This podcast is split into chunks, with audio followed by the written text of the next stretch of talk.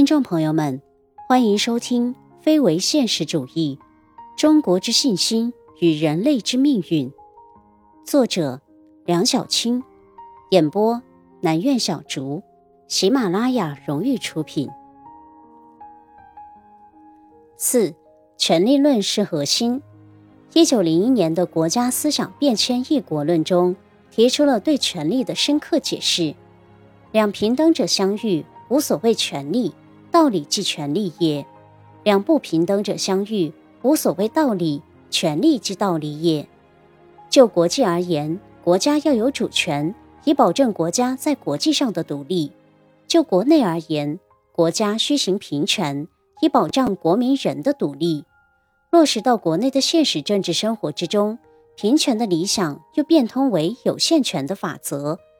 梁启超对有限权这一全新名词的解释有二。其一，前述一九零零年立宪法论中所说，有限权云者，君有君之权，权有限；官有官之权，权有限；民有民之权，权有限。其二，一九零二年论政府与人民之权利中所言，故文明之国家，无一人可以似焉者，民也如是，君也如是，少数也如是，多数也如是，何也？人各有权，权各有限也。权限云者，所以限人不使滥用其自由也。滥用其自由，必侵人自由，是为野蛮之自由。无一人能滥用其自由，则人人皆得全其自由，是为文明之自由。强调自由而不盲从自由，是儒家中庸哲学在梁启超政治思想中的体现。因为国家本身也是一个有机体。有拟人化的意志、行动、权利与自由，所以论政府与人民之权限，开篇就说：“盖政府人民之上，别有所谓人格之国家者，以团之统之。国家握独一最高之主权，而政府人民皆生息于其下者也。故构成一完全至善之国家，必以民政府与人民之权限为第一义。”五，国民论是本质。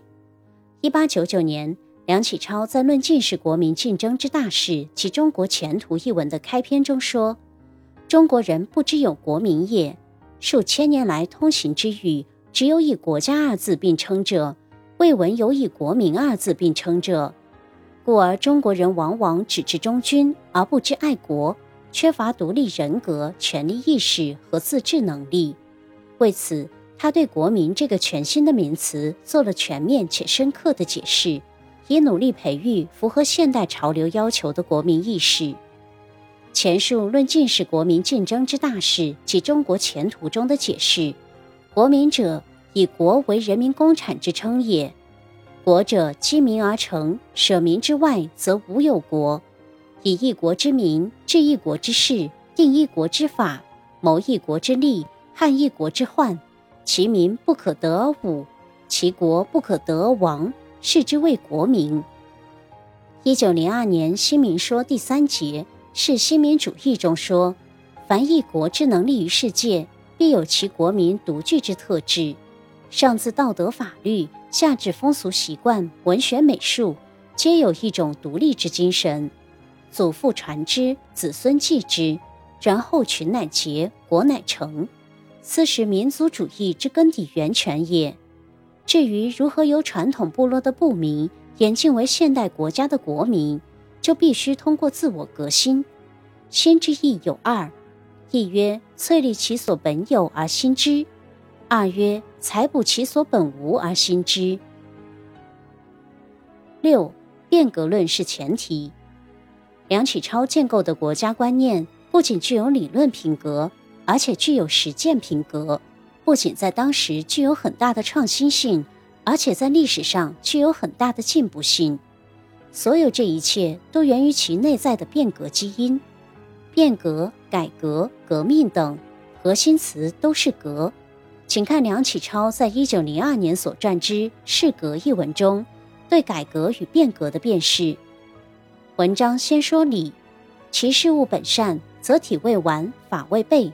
或行之久而失其本真，或经验少而未甚发达者，若此者，利用 ref，其事物本不善，有害于群，有失于化，非山夷温从之，则不足以绝其患；非改革更张之，则不足以治其理。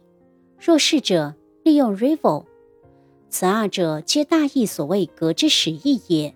其前者无欲自之曰改革，其后者无欲自之曰变革。再把理论请入现实。中国数年以前，人人志士之所奔走、所呼号，则曰改革而已。彼之外患日益剧，内腐日益盛，民智程度亦渐增进，浸润于达哲之理想，逼迫于世界之大事。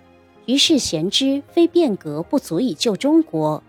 其所谓变革云者，即英语 revolution 之意也。而倡此论者，多习于日本，以日人之意词语为革命也，因相言而顺乎之曰革命革命。尽管梁启超认为日本人译之曰革命，革命二字非确意也，但形势与人强，革命一词已深入人心。最后开出治国药方：今日之中国，必非补居多识一二小节，模拟欧美日本现实所谓改革者，而遂可以善其后也。彼等皆曾经一度之大变革，举其前此最腐败之一大部分，仍苦痛而拔除之，其大体故已完善矣。而因以精益求精，备益求备，我则何有焉？以云改革也。如废八股为策论，可谓改革矣；而策论与八股何则焉？更进焉，他日或废科举为学堂，亦可谓改革矣；而学堂与科举又何则焉？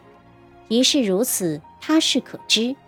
改革云，改革云，更越十年，更越百年，亦若是则已耳。无故曰：国民始于自存。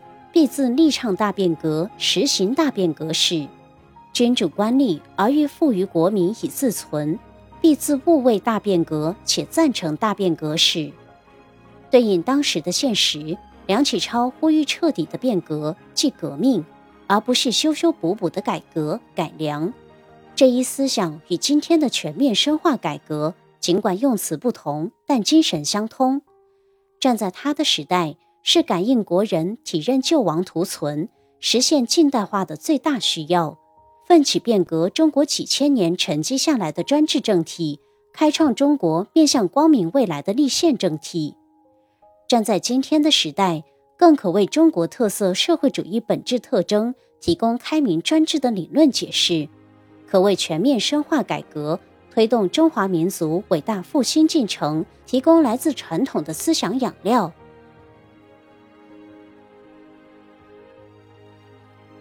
今天的播讲就到这里，感谢大家的收听，我们下期再见。